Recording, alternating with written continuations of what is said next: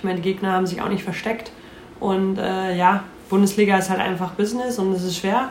Sobald das mal umschlägt und wir dann das Spielglück auf unserer Seite haben, die ersten drei Punkte holen, mal Tore schießen, dann dreht sich das Blatt auch und dann äh, kommt bei uns der Spirit wieder rein, dann pusht uns Alex und dann wird sich auch alles wieder wenden. Baden, Sand und Meer. Wir begrüßen Sie beim Podcast der SC Sandfrauen, Fußball-Bundesligist aus der Ortenau. So, herzlich willkommen bei Baden, Sand und Meer, dem Podcast des Frauen-Bundesligisten SC Sand. Heute bei uns zu Gast Dörte Hoppius, die wir alle nur liebevoll Didi nennen. Hallo, herzlich willkommen. Hallo, danke, dass ich mit dabei sein darf. Endlich mal. Endlich mal, es ist, glaube ich, die sechste oder siebte Folge. Also, Ja. du bist in den Top Ten. Ja, super. Super, oder? ja. Muss nur Elfter kommen, weißt du. Ja, das stimmt. Aber Top Ten ist, ist, schon mal, ist schon mal riesig. Also es gibt auch wenige Spielerinnen, die dich geschlagen haben. Ich glaube sogar nur unsere Kapitänin, Michaela, vor einem Jahr im Schneegestöber hier in Sand. Wie geht's dir, Didi? Ja, ein bisschen angeschlagen, erkältet, aber bei den Temperaturen was ganz Normales. Kein Corona, zweimal getestet. Also alles super. Zweimal getestet, zweimal geimpft Ja, und volles Programm. volles Programm. Ja, weil wir bisschen angeschlagen, aber bis Sonntag, da ist alles wieder gut. Hoffe ich, Sonntag geht's nach Köln. Und ähm, da feiern wir ausnahmsweise mal nicht Karneval, sondern wir holen drei Punkte. Ja, ähm, schlimm für euch Spielerinnen die momentane Situation hier mit einem Punkt und letztem Tabellenplatz. Ja, auf jeden Fall. Ich meine, das hat eigentlich, glaube ich, keiner damit gerechnet, vor allem wie wir die Saison beendet haben. Ähm, und dadurch, dass wir nicht allzu viele Abgänge hatten, wie es sonst die Jahre immer der Fall war beim SC Sand, hat man sich schon auch Hoffnung gemacht, dass man das, was man am Ende hatte, mit rübernimmt. Was auch, finde ich, nicht unbedingt untergegangen ist, aber äh, ich meine, die Gegner haben sich auch nicht versteckt. Und äh, ja, Bundesliga ist halt einfach Business und es ist schwer. Und ja, ich finde, wir hatten momentan auch nie so das Spielglück auf unserer Seite, was wir am Ende der Saison dann doch auch hatten. Und ähm, ja, sobald das mal umschlägt und wir dann das Spielglück auf unserer Seite haben, die ersten drei Punkte holen, mal Tore schießen, dann dreht sich das Blatt auch und dann äh, kommt bei uns der Spirit wieder rein, dann pusht uns Alex und dann wird sich auch alles wieder wenden. Ja, genau. Alex pusht uns alle. Aber wir wissen auch, dass es höchste Zeit wird. Also es ist jetzt der vorletzte Spieltag in der Vorrunde. Dann kommen ja leider wieder die, die Brocken. Also wir, wir müssen so langsam mal Gas geben, nicht wahr? Ja, auf jeden Fall. Ich meine, es ist eine besondere Situation. Wir haben jetzt äh, gerade Anfang Dezember und äh, der Druck ist schon sehr hoch, weil wir alle auch genau wissen, was auf dem Spiel steht. Aber äh, ja, ich meine, Duisburg hat es vor drei, vier Jahren bewiesen, null Punkte in der Hinrunde und sind trotzdem drin geblieben. Also da muss man jetzt auf jeden Fall äh, nicht in den Kopf in den Sand stecken, sondern einfach weitermachen und dann werden die Punkte auch kommen. Aber ja, am Sonntag ist für uns extrem wichtig. Und äh, gegen so einen direkten Konkurrenten wie Köln müssen wir auf jeden Fall die drei Punkte einsammeln. Ja, schönes Wortspiel. In Sand, den Kopf nicht in den Sand stecken. Genau. Gibt es eine Erklärung dafür, Für dass, den momentanen. dass wir einen Punkt haben nur? Und dass wir nur zwei Tore geschossen haben, nur eins aus dem Spiel heraus? Ich weiß es nicht, man sucht natürlich immer nach irgendwelchen Gründen. Ähm, ich finde jetzt in den letzten zwei Spielen hat auf jeden Fall unsere kämpferische Leidenschaft äh, gestimmt und wir haben alles gegeben, was es dann am Ende ähm, ja immer bitterer macht, weil man so viel Aufwand ähm, ins Spiel mit reinbringt und so viel läuft und am Ende dann doch nichts bei rumkommt. Ähm, wie gesagt, ich finde, das Spielglück hat ein bisschen gefehlt, aber halt auch, muss man ehrlich sagen, ähm, unsere letzte, letztes Drittel ähm, hängt jetzt, ich meine, es klingt blöd, ich bin Stürmerin, aber ich würde sagen, es hängt nicht nur an den Stürmern, dass wir keine Tore schießen, sondern äh, es fehlt momentan, finde ich, bei uns ein bisschen dieses Aufbauspiel übers Mittelfeld nach außen und nicht immer nur lange Bälle auf Konter spielen, weil das hat der Gegner auch irgendwann analysiert, dass wir gute, ein gutes Konterspiel haben. Von daher äh, müssen wir uns jetzt, finde ich, diese Saison nochmal mehr konzentrieren, dass wir wirklich äh, uns Chancen herausspielen und nicht nur immer Konter ähm, haben, sondern wirklich Spielzüge drin haben, die dann auch zum Torchancen und dann letztendlich auch Toren führen. Ja, da bin ich bei dir. Stürmer müssen, das ist kein Geheimnis im Fußball, auch versorgt werden. Ähm, ist nicht so einfach in der Bundesliga sich den Ball hinten zu holen und einfach mal ins, ins gegnerische Tor zu schießen. Ja, du sagst, die letzten zwei Spiele war es besser. Zufälligerweise waren das die zwei Spiele von Alexander Fischinger. Aber du warst ja auch diejenige, die nach dem Essenspiel im, im Interview mit Magenta Sport gesagt hat, wir danken auch dem Matthias, Matthias Friböse, wir spielen auch für ihn. Ich denke, man kann es nicht am Trainer festmachen, oder? Was da vorher passiert ist. Nein, auf gar keinen Fall. ähm, ich denke, Matze hat einen richtig guten Job gemacht und er hatte einen sehr, sehr schwierigen Stand. Vor allem mit den äh, ja, drei Hammerspielen, die wir am Anfang auch direkt hatten. Und äh, wie gesagt, da sah es ja bei uns auch noch relativ positiv aus. Da haben wir positiv mitgenommen. 2-1 nur gegen Frankfurt verloren, wo wir auch hinterher noch knapp am Unentschieden dran waren. Und äh, auch gegen Bayern und Wolfsburg haben wir uns nicht schlecht präsentiert. Ähm, ist halt einfach das Trainergeschäft, dass wenn es dann nicht läuft, dann man halt nicht die ganze Mannschaft feuern kann, sondern leider der Trainer immer hin, hinhalten muss. Aber äh, ja, das war halt sein Pech, dass wir, ich meine, das Pokalspiel gegen Bremen war auch gut, von der zumindest Leidenschaft. Leidenschaft. Ja. Wir haben viel gekämpft. Vielleicht spielerisch auch nicht das Beste, aber das in Bremen auch äh, echt immer schwer. Und äh, ja, dann haben wir halt leider nicht für ihn gespielt im äh, normalen Spiel gegen Bremen, Ligaspiel gegen Bremen und haben leider nicht die Leistung auf den Platz gebracht, die wir eigentlich bringen wollten. Aber das war auf auch keinen Fall die Schuld von einem Matze, dass er uns nicht richtig eingestimmt hat, sondern da müssen wir uns selber in die eigene Nase packen und äh, ja, ist halt umso schade, dass dann Matze deswegen gehen musste. Ja, viele Grüße an dieser Stelle. Wird ja. das sicherlich gerne hören. Didi ist jetzt deine dritte Saison beim SC Sand? Genau. Ja. ja. Und ähm, sukzessive wurde es, wurde es schwieriger. In der ersten war Abstiegskampf gar kein Thema, oder? Ähm, nicht wirklich, aber wir haben es tatsächlich nochmal spannend gemacht. Wir hatten ja in der ersten Saisonhälfte bis zum Dezember, ich glaube, 18 Punkte, genau. also souverän. Muss man aber auch sagen, da hatten wir auch viel Spielglück, sage ich mal, dabei, haben viele Standardtore geschossen, obwohl wir in den Spielen selbst auch oft unterlegen waren und auf Konter gespielt haben, wie es oftmals natürlich hier in Sandern irgendwie auch ist. Aber ja, dann kam der Trainerwechsel und da haben uns dann auch hinter die Punkte gefehlt. Ich glaube, wir haben dann nur noch sechs Punkte geholt, also haben es dann auch nochmal spannend gemacht, sag ich mal. Äh, klar, jetzt im Vergleich zu den letzten beiden Saisons ist es jetzt nicht so spannend, ja. aber äh, ja, das ist halt Sand. Sand kommt über den Kampf und äh, manchmal hat man halt dann das Spielglück auch auf seiner Seite und äh, manchmal eben halt nicht. Das heißt, du hast angefangen, da war Sascha Glass hier noch Trainer? Genau. Hat er dich geholt oder? Ja. Ja. Genau, Sascha Glass hatte mich damals kontaktiert. Meine erste Saison war ja beim MSV Duisburg. Da lief es dann am Anfang direkt richtig gut für mich. In den ersten, ich glaube, zehn Spielen hatte ich sieben Tore geschossen. Das war aber nicht die Saison mit null Punkte in der Vorrunde? Nee, nee. Duisburg, nee, okay. nee, ich kam genau die Saison danach. Danach, okay. Genau, und äh, war ja auch für alle neu in der Bundesliga. Das war meine erste Bundesliga-Saison. Ähm, da auch noch ein Dankeschön an Thomas Gersner, der mich da immer gepusht hat und mir direkt die Chance gegeben hat, von Anfang zu spielen und das äh, ja, Selbstvertrauen gegeben hat. Dadurch habe ich auch meine Leistung gebracht. Mich kannte keiner was für mich, finde ich, auch zum Vorteil war, weil mich am Anfang keiner kannte. Dann natürlich zweite Saisonhälfte stellt man sich auch vielleicht mehr auf einen Stürmertypen wie mich ein. Und äh, genau, dann kam der Kontakt zum SC Sand und mit Sascha Glas und der hatte mich genau dann hier nach Sand geholt. Aber war ja dann nur ein halbes Jahr hier in Sand, bevor er dann zum FC Köln gegangen ist. Ja, da kommen wir gleich noch drauf. Du bist jetzt zweieinhalb Jahre in Sand und hast schon 1, 2, 3, 4, 5, 6 oder 7, 6 Trainer mal erlebt. Ja. Ja, ist, ist auch ein Rekord. Ja, äh, das äh, sage ich auch immer wieder. Äh, man kann hier, glaube ich, ein gutes Buch über meine Zeit beim SC Sand schreiben. Aber ja, ich meine, es zeigt halt auch, dass wir halt daran schuld sind, dass wir die Mannschaft so viele Trainer quasi verbraucht haben. Es ist jetzt ja nicht ein positives Feedback für uns unbedingt. Ähm, von daher ja, hoffe ich, dass es äh, in nächster Zeit ein bisschen Ruhe einkehrt und der Alex hier auch länger bleibt. Ja, da wäre ich jetzt gleich noch drauf gekommen, aber das machen wir später noch. Ich freue mich auf das Buch.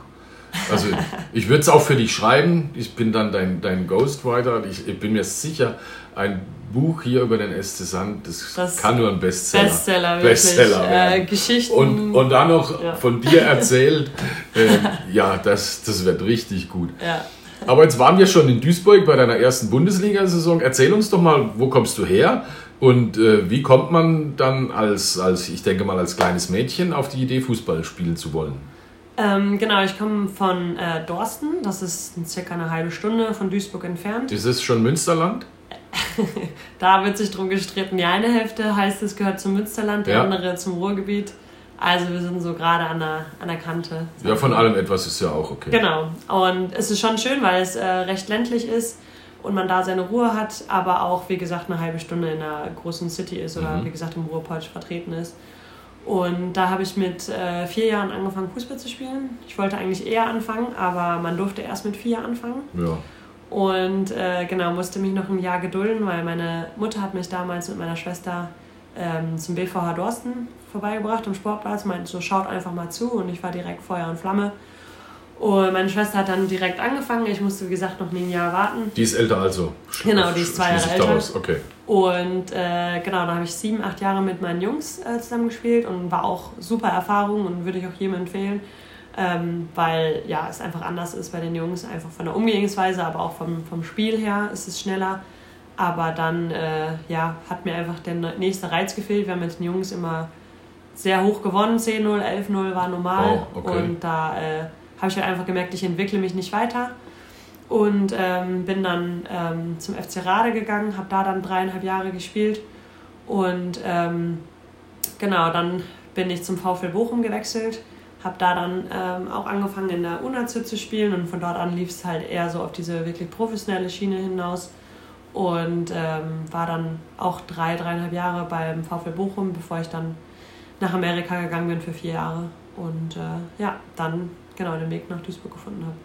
Und, und wie lief das logistisch? Haben dich die Eltern dann immer nach Bochum gefahren? Ähm, nee, nicht immer. Das äh, war natürlich auch schwierig. Äh, wir hatten damals auch, wie gesagt, nur ein Auto. Meine beiden Eltern waren berufstätig. Ja. Und da gab es halt einfach den Luxus nicht, ähm, irgendwo hingefahren zu werden. Zum FC Rade, das war auch, sag ich mal, 20 Minuten im Auto, halbe Stunde, dreiviertel Stunde mit dem Bus. Bin ich auch mal mit dem Bus gefahren. Mhm. Und Bochum war es ähnlich. Es fuhr halt aus Dorsten fuhr ein Zug, der dann nach Herne gefahren ist. Da hat mich dann mein ehemaliger U17-Trainer immer abgeholt. Und so war es dann halt bis hin in die Damen. Die Damen haben damals beim VfL Bochum um 20 Uhr trainiert. Das war dann natürlich ein bisschen zu spät. Da ähm, hatte ich dann eine Fahrgemeinschaft auch mit der Sarah Grünheit ähm, zusammen. Und ja, so ging es dann immer irgendwie, dass man es geschafft hatte. Aber äh, ja, ein bisschen schade fand ich es trotzdem. Damals beim VfL Bochum kam auch einer aus meiner Schule ähm, aus Dorsten, der auch beim VfL Bochum bei den Jungs gespielt hat, zur gleichen Zeit trainiert. Mhm. Im Bus waren noch acht Plätze frei, aber man konnte mich nicht mit einsammeln, weil äh, man dürfte ja keine Ausnahme machen und ein Mädchen mitnehmen. Was ich bis heute nicht nachvollziehen kann, ähm, weil bei den Jungs in der U15, U17 alle schon, ja, auf gut Deutsch gesagt, in den Arsch geschoben wird. Und ja. Äh, ja, Frauen, obwohl da wirklich Platz und Zeit da gewesen wäre, ich wäre zu ihm nach Hause gefahren, wäre mitgefahren, aber nee, durfte man nicht. Und das ja, ist ein bisschen schade, dass da noch so differenziert wird, auch jetzt noch. Krass. Aber kann man sagen, dann war deine Jugend schon eine Zeit, in der du ja viel für den Fußball entbehren musstest. Also da blieb nicht mehr Zeit für Musikinstrument lernen oder sonst irgendwas. Nee, außer Blockflöte. Ja, das immerhin. zu Weihnachten mal gespielt, da ist nichts daraus geworden. Aber ähm, ja, ich habe es halt immer geliebt. Das ist, war einfach meine Leidenschaft und ähm, hätte ich nicht den Spaß daran, dann hätte ich das auch diesen Aufwand gar nicht mehr auf mich genommen. Aber ähm, beim Fußball habe ich wirklich meine engsten Freunde kennengelernt, die wie Familie für mich geworden sind. Und äh, ja, durch den Fußball durfte ich auch viel rumreisen. Da bin ich auch mal sehr dankbar, ist meine Schwester immer sehr, sehr neidisch gewesen. Und äh, ja, deswegen hat man den Aufwand gerne auf sich genommen. Ja, schade, dass ich das jetzt nicht wusste. Ich schaue gerade, aber hier liegt leider keine Blockflöte rum. Lieber nicht. Es ist, es ist ja Weihnachtszeit und ja, dann wir singen am Ende des Podcasts. Ja, eventuell. Äh, deine Schwester heißt wie? Birte. Und was ist aus der geworden?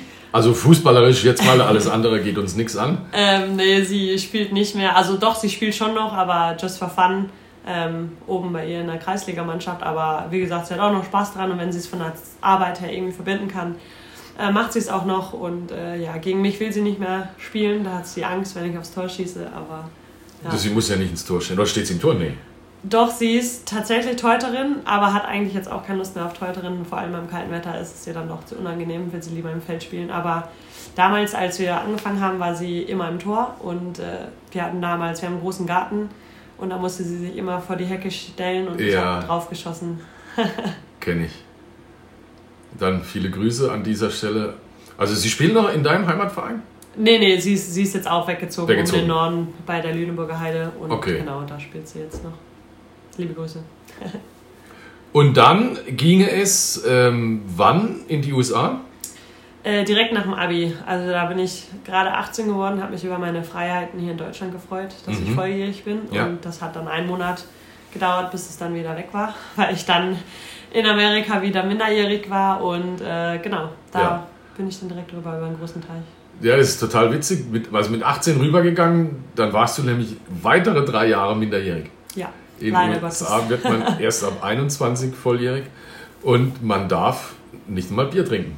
Das äh, stimmt, fand ich sehr verrückt. Äh, meine Trainerin hat es auch direkt im ersten Meeting gesagt. Äh, hier ist Drinking Age 21. Ja. Und äh, ja, ist ein bisschen ungewohnt, aber ja, muss man sich halt den Regeln dort anpassen. Also ich bin ja ein riesiger und bekennender USA-Fan.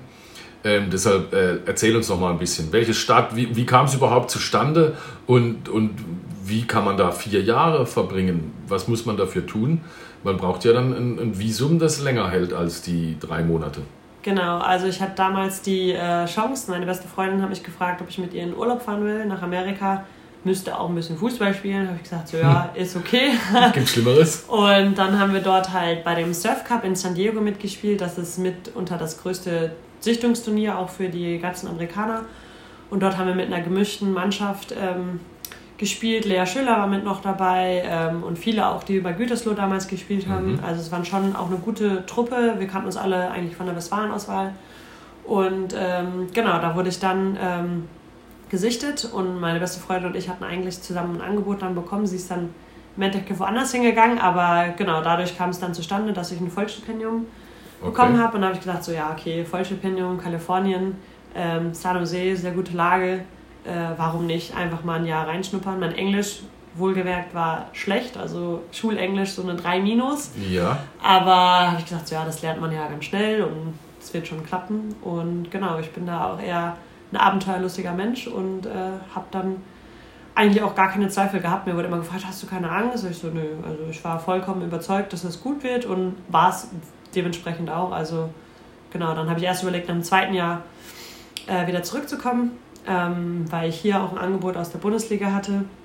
Aber ja, das Leben war dort drüben schon ein cooles und anderes und da habe ich gesagt, nehme ich das nochmal mit und wenn ich dann ein drittes Jahr mache, dann mache ich natürlich auch das vierte Jahr, weil sonst habe ich drei Jahre umsonst gefühlt zu studiert. Und genau, deswegen sind es dann im Effekt vier Jahre geworden. Ja, und im vierten warst du ja dann endlich volljährig. Ja, genau. Ja. Aber die Freundin ging dann woanders hin, also die blieb in den USA, aber ganz woanders? Ja, sie ist zu der Grand Canyon University gegangen, also in Arizona. Arizona, ja und war aber auch dementsprechend nicht lange da, weil sie hier in Deutschland dann lieber Medizin studiert hat. Jetzt auch Ärztin geworden, also ja. alles einen guten Verlauf genommen. Aber das heißt, Didi, du warst dann von jetzt auf nachher ganz alleine. Genau, ja. Ich habe zum ersten Mal dann allein, was heißt alleine gewohnt, aber man hat äh, dort in den Dorms, so heißt das, in den Studenten-WGs mhm. gewohnt. Ähm, das war so, dass man immer mit den Sportarten zusammen gewohnt hat. Also klar, immer Frauen- und Männer-Suites. Äh, aber man war zu acht, vier Doppelzimmer. Mhm. Und ähm, es war unterschiedlich. Mal hatte man Cheerleader, Softball, ähm, Wasserball, alles unterschiedlich gemixt. Bei mir war das Fußball und Volleyball, die zusammen gemixt waren. Und jede Fußballerin hatte eine Volleyballerin quasi als direkten Zimmerpartner. Und das hat super funktioniert. Und da drüben ist es ja echt, dass alle Sportarten untereinander so verbunden sind, dass die einen zum anderen Spiel gehen und äh, mhm ja, man immer zusammen was unternimmt und die Volleyballer, was für mich natürlich auch sehr cool war, hatten viele internationale und nicht nur die Amerikaner. Okay. Und das war dann für mich auch äh, immer sehr gut. Und wie sah so ein Tag dann aus? Morgens Schule, Mittagstraining oder? Ja, genau. Also wir, warum auch immer, hatten direkt um 12 Uhr in der Mittagshitze äh, Training. Ja.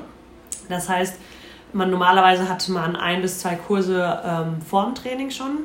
Also 7 Uhr oder 10 Uhr, so ein Kurs, zwei Kurse. Dann ist man zum Training gefahren, ähm, hat trainiert und danach waren halt nochmal zweimal Unikurse. Und abends im ersten Jahr gibt es noch, das heißt Study Hall.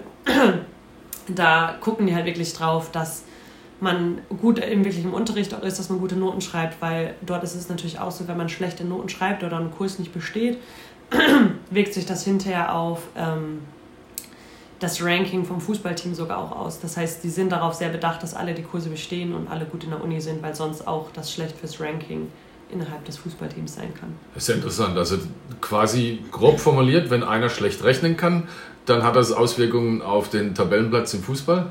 Ja, also es gibt ja in der Division One 330 Teams ungefähr. Wow. Und äh, habe ich auch damals gedacht, ich gehe zur Division One, alles super wie erste Bundesliga. Wusste nicht, dass 330 Teams dort sind. Mein Team war, als ich gekommen bin, leider um die 300 rum, also recht schlecht. Also noch Luft nach oben. Aber wie gesagt, für mich wurde alles so schön geredet und alles super. Kalifornien, dachte so, jo. Äh, meine Mannschaft war um keines Willen irgendwie schlecht, aber äh, ja, mussten uns dann auf jeden Fall hocharbeiten. Und genau dieses Ranking hängt halt von den Preseason-Spielen, also den Vorbereitungsspielen ab, auch von den Ligaspielen und dann immer, wenn man quasi gegen einen Gegner spielt, der Rangwert 50 hat und du bist Rangwert 300 und du gewinnst gegen 50, dann machst du natürlich viele Schritte nach vorne und kommst dann im Ranking bei 230 oder sowas raus. Und genau, wenn du dann verlierst, dann verlierst du aber auch nicht so viele Punkte in dem Ranking, weil das war ja ein sehr guter Gegner. Und so ist es halt, wie gesagt, auch mit den schulischen Performances. Wenn dort jemand ähm, eine Klasse komplett failt, also ein F bekommt und nicht besteht, dann kann das auch Auswirkungen, wie gesagt, auf dieses Ranking haben. Okay, verstehe. Also ihr wart nicht schlecht, aber es gab 299 bessere. Als ich nach vier Jahren meine Uni verlassen habe, waren wir in den Top 50. Yes? Oh. Also ja, wir hatten dann, genau, als ich gekommen bin, war auch direkt eine neue Trainerin dort. Mhm. Ähm, die hat auch damals in der ähm, Nationalmannschaft für Amerika gespielt und die hat auch sehr ja, gute Strukturen reingebracht, ein bisschen diesen europäischen Fußball mit reingebracht, weil oftmals hat man leider auch in Amerika dieses, dass sie sehr über das Athletische kommen und viel so ein Kick-and-Rush spielen. Ja. Aber meine Trainerin hat sehr darauf geachtet, dass man ähm, gute Ballhaltephase hat, mit ein, zwei Kontakten spielt und äh, dadurch hat sich unser Spiel stetig weiterentwickelt und genau, dann sind wir in Top 50 noch gelandet. Aber dein Ziel war es nie, da drüben dann Fuß zu fassen und Profi dort zu werden? Oder hat sich das einfach nicht ergeben? Ähm, beides. Also ich habe ähm, mich damals in den, es gibt ja einen Draft wie beim Football, Basketball. Kenn mich aus, ja. Genau, gibt es einen Draft, da habe ich mich tatsächlich mal eingeschrieben. Ähm, dort ist es aber so, dass relativ wenige Spielerinnen nur gedraftet werden und man kann sich ja vorstellen, wenn es 300 Teams in der Division 1 gibt Mhm. und es werden, weiß ich nicht, vielleicht 50 gedraftet, ich glaube noch immer mehr so viele, 30 oder so gibt es ja nur. Weiß nicht, auf jeden Fall ist die Wahrscheinlich sehr, Wahrscheinlichkeit sehr gering, dass man da gedraftet wird, vor allem wenn man ähm, ein Ausländer ist, also kein Amerikaner ist, weil es gibt dort halt auch die Regeln, dass man nur so und so viele Ausländer im Team haben kann. Ja. Und die müssen die natürlich auch mehr bezahlen wie die Amerikaner. Das heißt, man muss schon wirklich herausragend sein. Und in den meisten Fällen wird auch die Pac-12, Big Ten, also kommt es immer darauf an, dass du eigentlich in einer guten Liga spielst und in, in einem guten College bist, dass sie Mhm. dich halt überhaupt sehen. Und wenn du zwar gute Leistungen in deinem College bringst, aber dann sagen sie, ja, ist halt die Mountain West oder nur San Jose State. Also war schon recht schwierig. Dementsprechend ähm, habe ich mich auch relativ schnell dann fokussiert, ähm, in Deutschland Fuß zu fassen und dort dann ein Team in der Bundesliga zu finden. Ja, und bist ja jetzt hier bei uns, Gott sei Dank. Also alles, alles richtig, richtig gemacht. Aber die Zeit da drüben war schon, schon prägend, muss man sagen. Also jetzt, wenn man bedenkt, wie alt du bist, ist das schon ein großer Teil deines Lebens. Ähm, vermisst du diese USA? Warst du seither mal im Urlaub drüben oder ist, sagst du, ich war vier Jahre, mir reicht das jetzt? Ähm, nee, auf jeden Fall. Äh, also es reicht mir schon, muss ich sagen. Ich kann mir jetzt nicht vorstellen, dort zu leben. Ähm, dafür gibt es da auch politische Unterschiede, mit denen ich nicht unbedingt gerade übereinstimme. Aber auch das Leben, vor allem in Kalifornien, ist sehr, sehr teuer. Ähm, es gibt immer wieder Probleme mit ähm, dem Gesundheitssystem, wo ich es halt nicht verstehe, wie man trotzdem einen guten Job haben kann, eine ähm, Versicherung hat und trotzdem dann noch 10.000 Euro für irgendein Treatment zahlen muss. Und äh, dementsprechend war es eine super Zeit für mich im College und ich habe sehr, sehr viel mitgenommen und mich, denke ich, auch menschlich sehr weiterentwickelt, einfach dadurch, dass man dort auf sich alleine gestellt war und schnell erwachsen werden musste und äh, ja, einfach die verschiedenen Kulturen mitgenommen, also ein anderes Fußballspiel, muss ich sagen, äh, kennengelernt habe und deswegen würde ich es auf jeden Fall jedem empfehlen, aber langfristig dort zu leben, äh, glaubt nicht. Aber Urlaub ist jetzt hoffentlich auch geplant für den Sommer, dass ich wieder hier rüberfliege. Ich war seither schon einmal nochmal drüben, aber ist halt auch schwierig, äh, das zu meistern mit den ganzen Spielen und dann, dass man nur so kurz in der Saison Zeit hat. Und wenn man ja rüberfliegt, vor allem nach Kalifornien, will man ja eigentlich schon so drei, vier Wochen bleiben, damit es sich auch wirklich Das stimmt. lohnt. Du warst vier Jahre dann in San Jose? Genau. Okay. Warst, warst du mal bei den Sharks? Ja, natürlich. Ja, cool. Okay. Ich habe sogar Trikot, alles, Schal. ja? Ja. Und sonst? Football, Baseball, die, die, die flippen ja komplett aus da drüben. Ja, ich war ähm, bei den Warriors auch, der Golden State Golden Warriors. State, ja. Genau. Ähm, das war aber auch nur ein Vorbereitungsspiel, weil die normalen Ticketpreise kann man sich dann da auch nicht sonst leisten als Student. Und ähm, beim Football hat mich noch nie so mitgerissen, muss ich sagen. Verstehe auch immer noch nicht alle Regeln. Und äh, deswegen war ich dann nur bei meiner Uni, aber jetzt nicht bei einem professionellen Spiel. Und äh, ja, die sind schon, sind schon Sport für sich selbst. Okay, die Warriors spielen ja in Oakland. Genau. Also das war ein Steinwurf entfernt. Ja. Football wäre dann wohl die 49ers, 49ers, gewesen. Eishockey hatten wir. Ja, Baseball, ja. Baseball habe ich geschaut, Giants. die Giants, genau, da Ja. war ich auch im Stadion. Das war auch ganz cool. Aber das muss man erstmal verstehen.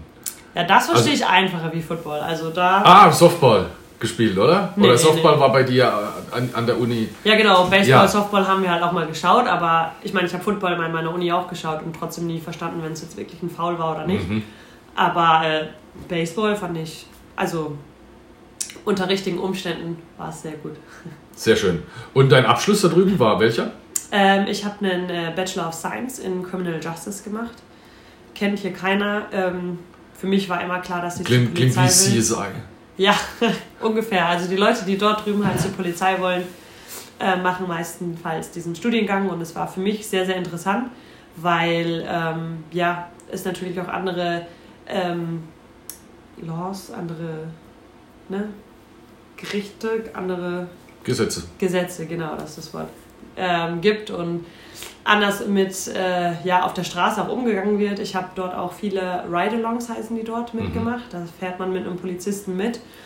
Und ähm, unsere Uni war San Jose Downtown und da ist auch viel Action gewesen.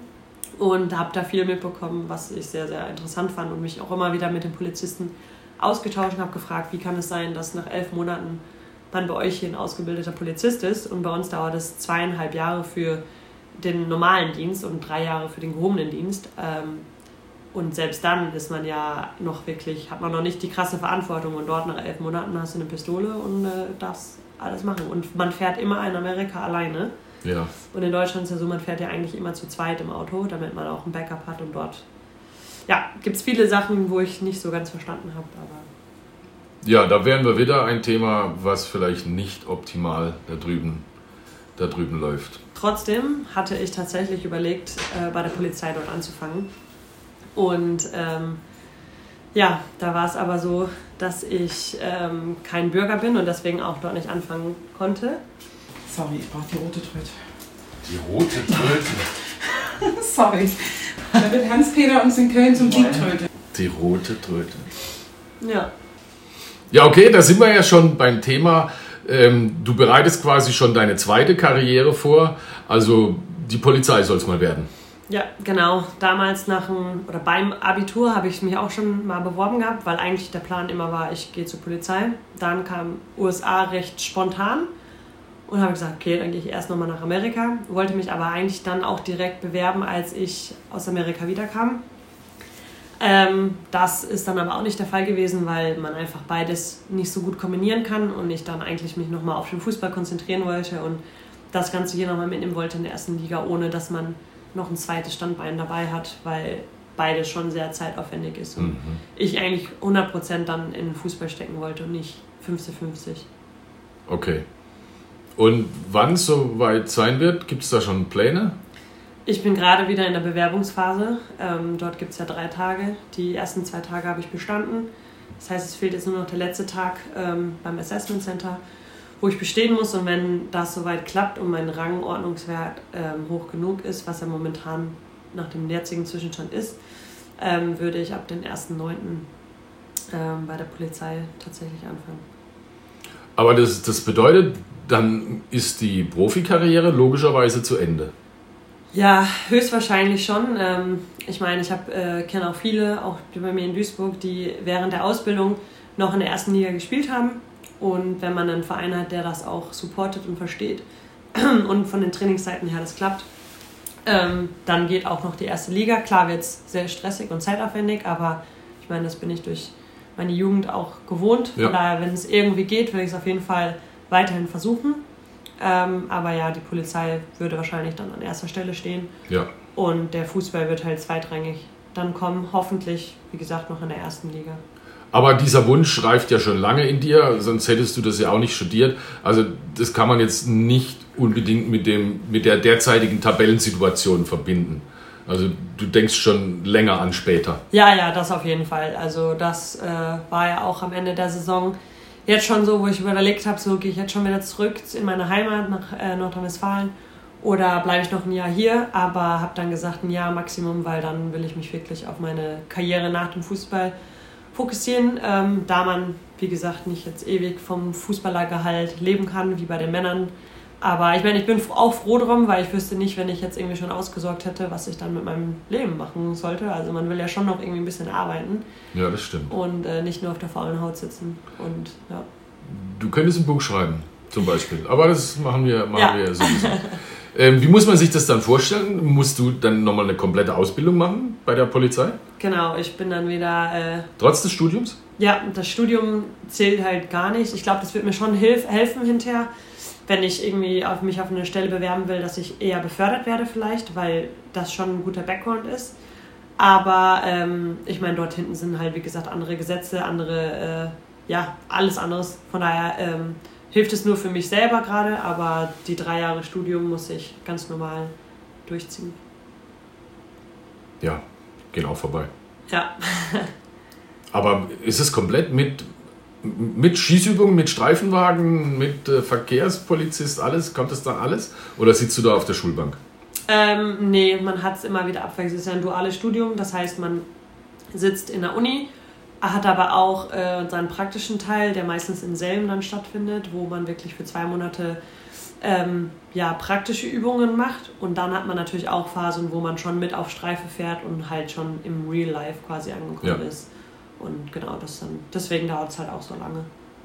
Und wo geht es dann später hin? Zur Sitte, zur Mordkommission? Ähm, ich finde die Hundertschaft tatsächlich sehr interessant. Alle sagen, bist du bescheuert?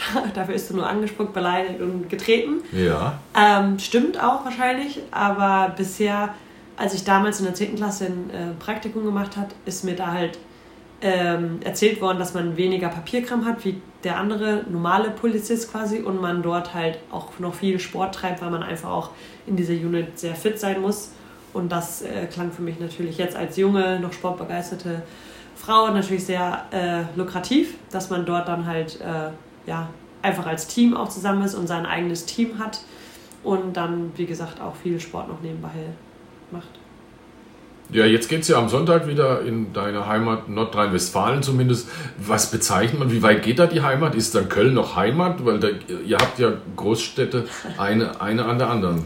Äh, ja, Köln würde ich jetzt nicht unbedingt meine Heimat betiteln, aber es ist natürlich immer schön, da es jetzt nicht so weit von meiner Heimat mhm. liegt, dass ich jetzt auch wieder ein paar Leute da haben werde, ähm, Stimmt. Familien, Freunde. Die dann dich sehen können. Genau, die mich sehen können. Von daher fühlt es sich immer an wie ein Stück Heimat, einfach weil ich meine Freunde und bekannte Familie dort immer sehen kann. Ähm, natürlich ist man auch in seinen jungen Jahren öfter mal in Köln vorbei gewesen und war da ähm, zum Karneval oder sonst mal abends unterwegs. Von daher kennt man die Stadt natürlich auch sehr gut. Aber dann ist eigentlich, ich muss jetzt gucken, dass ich mich nicht blamiere, geografisch Essen am nächsten, oder? Genau, damals war Essen oder halt Duisburg, als wir in der ersten Liga waren, waren beides eine halbe Stunde, also recht nah bei mir zu Hause. Okay. Und dann kommt am Sonntag Support? Ja, genau. Kommt Support. Bin, bin froh, dass es wirklich noch so weit geht, dass man noch Support haben kann. Ich hoffe, es bleibt auch noch so, dass man zumindest mit Abstand und vielleicht weniger Leuten im Stadion noch die Fans und Freunde haben kann, weil für den ersten Sand ist es immer sehr, sehr wichtig, auch zu Hause hier die Fans an der Seitenlinie zu haben. Von daher, ja. ja, das ist eh ein ganz spezielles Thema mit, mit Corona, da. aber nun gut, dann, dann müssen wir alle, alle durch, wer weiß wie lange noch. Aber ich hoffe, es kommt Support für dich, weil dann triffst du wieder. ich hoffe, es ist, ist natürlich als Stürmer sehr, sehr frustrierend nach so vielen Spieltagen Klar, das eine Tor habe ich geschossen, war aber auch ein sehr gutes Geschenk von der Mail of Roms gewesen. Ähm, natürlich muss man es auch erstmal annehmen können, aber trotzdem, ähm, das fehlt halt gerade bei uns im Spiel, dass wir wirklich Tore rausspielen. Das zweite Tor, was wir ja gemacht haben, War kam durch meinen Elfmeter, den ich. Ja, aber äh, auch, genau, wollte gerade sagen, auch von dir. Ja, aber äh, das fehlt halt, dass man einfach sich so freuen kann wieder direkt, dass man ein Tor geschossen hat, dass man als Team dieses Tor halt wirklich vorbereitet hat. Und äh, ja, es wird wirklich Zeit und äh, natürlich auch ist nochmal eine gewisser Anreiz da, da Myrte Maurice in der Abwehr spielt und man natürlich da auch vorbeikommen will oder der Sascha Glas an der Seitenlinie steht. Das Ja. sind immer so persönliche Anreize, die man noch hat, um dann nochmal wirklich ein Tor einzuschenken. Er war der Trainer, der dich geholt hat und du hattest ihn hier eigentlich nur ein halbes Jahr. Danach ähm, muss ich mal überlegen, dann, da kam nämlich auch ich dazu, dann war es Sven Tost, dann war Nora Häuptler, dann war es der Alex, dann war es der Matze, dann wieder der Alex. Ich glaube, habe ich noch ein oder zwei oder drei vergessen? Ich glaube, Sascha interimsmäßig im Sommer, aber. Sascha Reis, unser sportlicher Genau. Leiter. Genau. Ja, Aber ja, warum nicht? Er hat die ganze Vorbereitung gemacht Ja. im, in, der, in der Vorsaison. Also es ist schon, schon turbulent. Was macht es als Spielerin mit einem? Natürlich hast du jetzt gesagt, wir sind mit dran selber schuld, wenn wir so viele Trainer verschleißen, aber man muss sich doch dauernd neu beweisen, das kann vielleicht gut sein, man muss sich immer wieder auf einen neuen einstellen. Auf Dauer kann, kann das nicht zum Erfolg führen, meine ich. Ja, da stimme ich überein. Äh, Es war jetzt auch schwierig, muss ich sagen, weil man sich jedes Mal wieder auf den neuen Trainer einstellen muss, der natürlich auch seinen eigenen ja, Stiefel trägt, den eigenen Hand, die eigene Handschrift äh, im Spiel.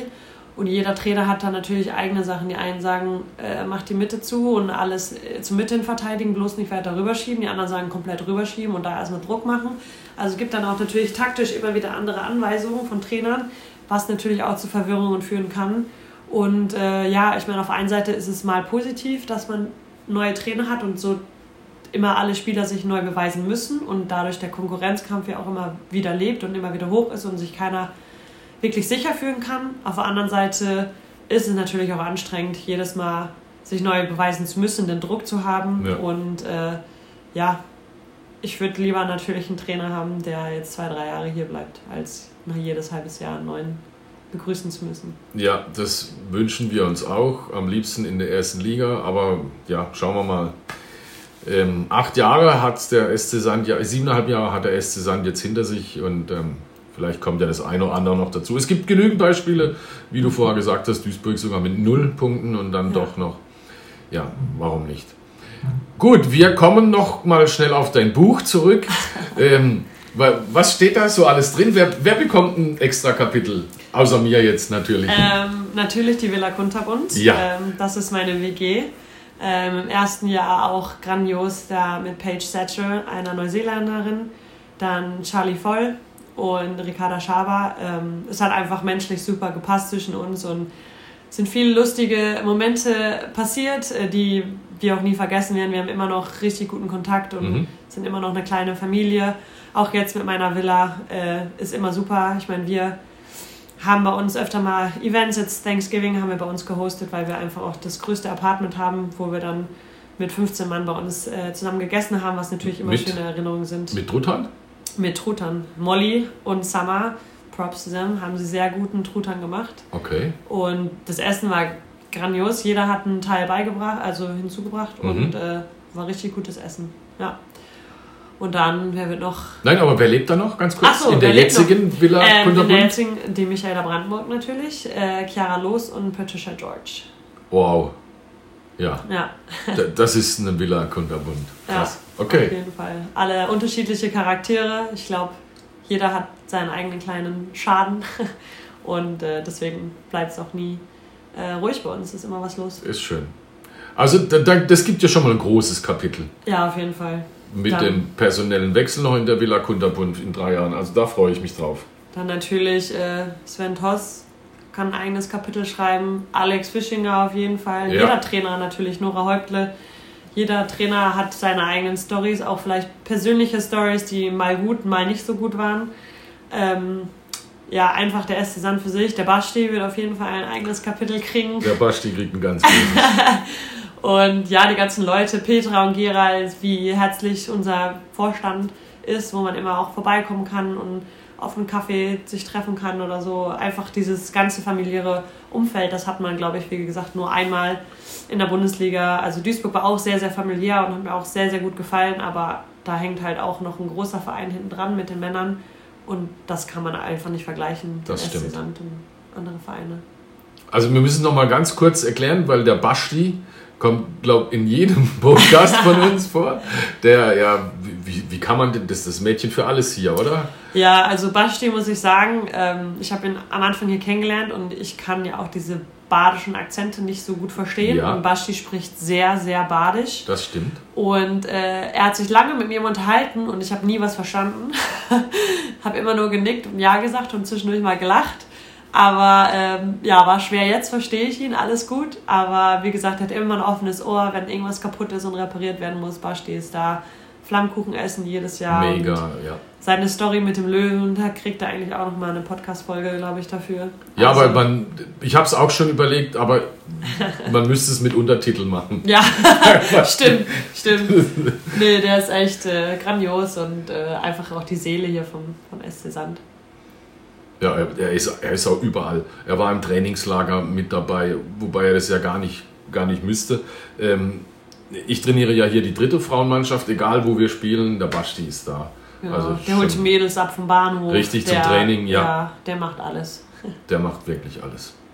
Okay, ja, ich, ich denke, da haben wir einige Kapitel zusammen und ähm, wenn wir nochmal richtig drüber nachdenken, ich glaube, es wird ein dickes Buch, trotz nur drei Jahre hier beim Ja, ich glaube, jedes, jedes Jahr kriegt sein eigenes Band. Das Ja. heißt, eine Trilogie kommt raus. Ja, das machen wir. Ja, Das wird eine Spiegel, Deal. Spiegel-Bestsellerliste, bin ich mir ziemlich sicher.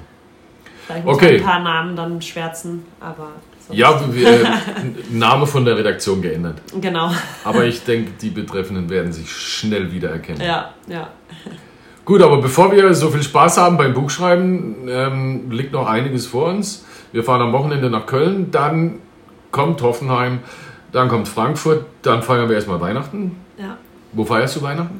Äh, zu Hause, bei meinem Papa zu Hause in Dorsten. Meine Schwester kommt auch runter. Ja. Und äh, Die Birte. Genau, die Beate. Okay. Und ich meine, ist ja nicht lang dieses Mal. Ich glaube, zweieinhalb Wochen maximal sind frei. Von daher, Ja, es geht recht zügig wieder los, das stimmt. ja bisschen, bisschen Heimaturlaub und dann geht's ja wieder. Ja, das tut gut. Ich Ja. glaube, das, das gibt dann auch die Kraft, um die schwere Rückrunde dann zu bewältigen, weil dann geht es ja gerade wieder weiter mit dann Bayern und Wolfsburg und äh, wie sie alle heißen. Also wir brauchen nicht drum herum, das wird verdammt schwer für uns. Ja, auf jeden Fall. Deswegen sind so Perioden, wo man kurz abschalten kann, auch wenn man eine Woche frei ist. Super, wir haben bei Thanksgiving habe ich eine, ein Schild an bei uns an die Tür gemacht. Es gibt keine 2G-Regel, sondern eine 2R-Regel bei uns. Das heißt have fun und äh, don't talk about soccer. Ja, sehr schön. Weil äh, man redet so viel über Fußball und man ist 24 Stunden gefühlt hier am Platz und sieht immer die gleichen Leute. Und wenn man einmal mal rauskommt, nicht über seinen Alltag reden muss, sondern einfach über ja, andere Themen redet, äh, hilft das immens und man kommt mit viel Energie wieder zurück. Das hoffe ich sehr. Jetzt fangen wir in Köln mal an. Dann, ähm, Alex sagt ja, ähm, wenn wir in Köln die drei Punkte holen, dann klauen wir auch was gegen die zwei Großen, die dann kommen, also Hoffenheim und Frankfurt. Ähm, warum nicht? Wir haben Frankfurt letzte Saison hier auch mit 3 zu 2 geschlagen, aber Step by Step. Ähm, man kann aber sagen, ihr, ihr seid alle noch voll motiviert, oder? So habe ich den Eindruck. Ja, auf jeden Fall. Ich meine, aufgeben gibt es bei uns nicht, auch wenn es vielleicht weiterhin nicht so gut laufen wird. Äh, wir werden bis zum Schluss fighten und wir haben gesehen, was bis zum Ende hin möglich ist. Und äh, ja, deswegen bin ich auch sicher, vor allem hier zu Hause, dass wir da noch ein paar Punkte stehen können. Mhm. Mit dem Support der Fans und einfach ja, im heimischen Stadion zu spielen, ist schon was anderes. Und äh, deswegen bin ich da guten Mutes, dass wir da noch ein paar Punkte holen vor der Winterpause. Ja, das ist schön. Ganz am Anfang hast du es gesagt, Spielglück fehlt uns. Uns, uns fehlt überhaupt Glück, finde ich, seit eineinhalb Jahren. Ähm, es gibt strittige Entscheidungen oder bei uns geht halt der Ball mal an die Latte. Oder selbst wenn man die Pokalauslosung nimmt, jetzt, jetzt fahren wir wieder nach Wolfsburg unter Ja. der Woche. Um, das ist natürlich alles sehr, sehr schade. Aber auf der anderen Seite, wir jammern nicht. Wir würden es gern noch jahrelang mitmachen und vielleicht jahrelang jammern, wenn wir denn in der Bundesliga bleiben. Und die, die trägt dazu bei, schon am Sonntag mit Familiensupport in Köln. Ja, Davon gehe ich mal Fall. aus. Ja, Sehr schön. Das hat richtig Spaß gemacht hier Ja. mit dir. Das war, war ein super Gespräch. Und ähm, ich denke, unsere Klickzahlen beim Podcast werden jetzt steil nach oben gehen. Hier bis in die Lüneburger Heide nach oben. Ja, auf jeden Fall. Äh, hat sehr Spaß gemacht. Ähm, natürlich immer mit dir zu reden. Aber äh, ja, hört rein. Hört auch die anderen Folgen, waren sehr interessant, habe ich auch alle reingehört. Und äh, ja, Es kommt noch mehr. Ja, In diesem Sinne, Didi, frohe Weihnachten. Alles Gute für dich, auch für die Zukunft, obwohl wir jetzt natürlich uns noch mindestens und Gott sei Dank noch ein halbes Jahr sehen. In diesem Sinne, auch an euch da draußen. Frohes Fest. Tschüss. Tschüssli Müsli. SC Sand, meine Liebe, unser Leben.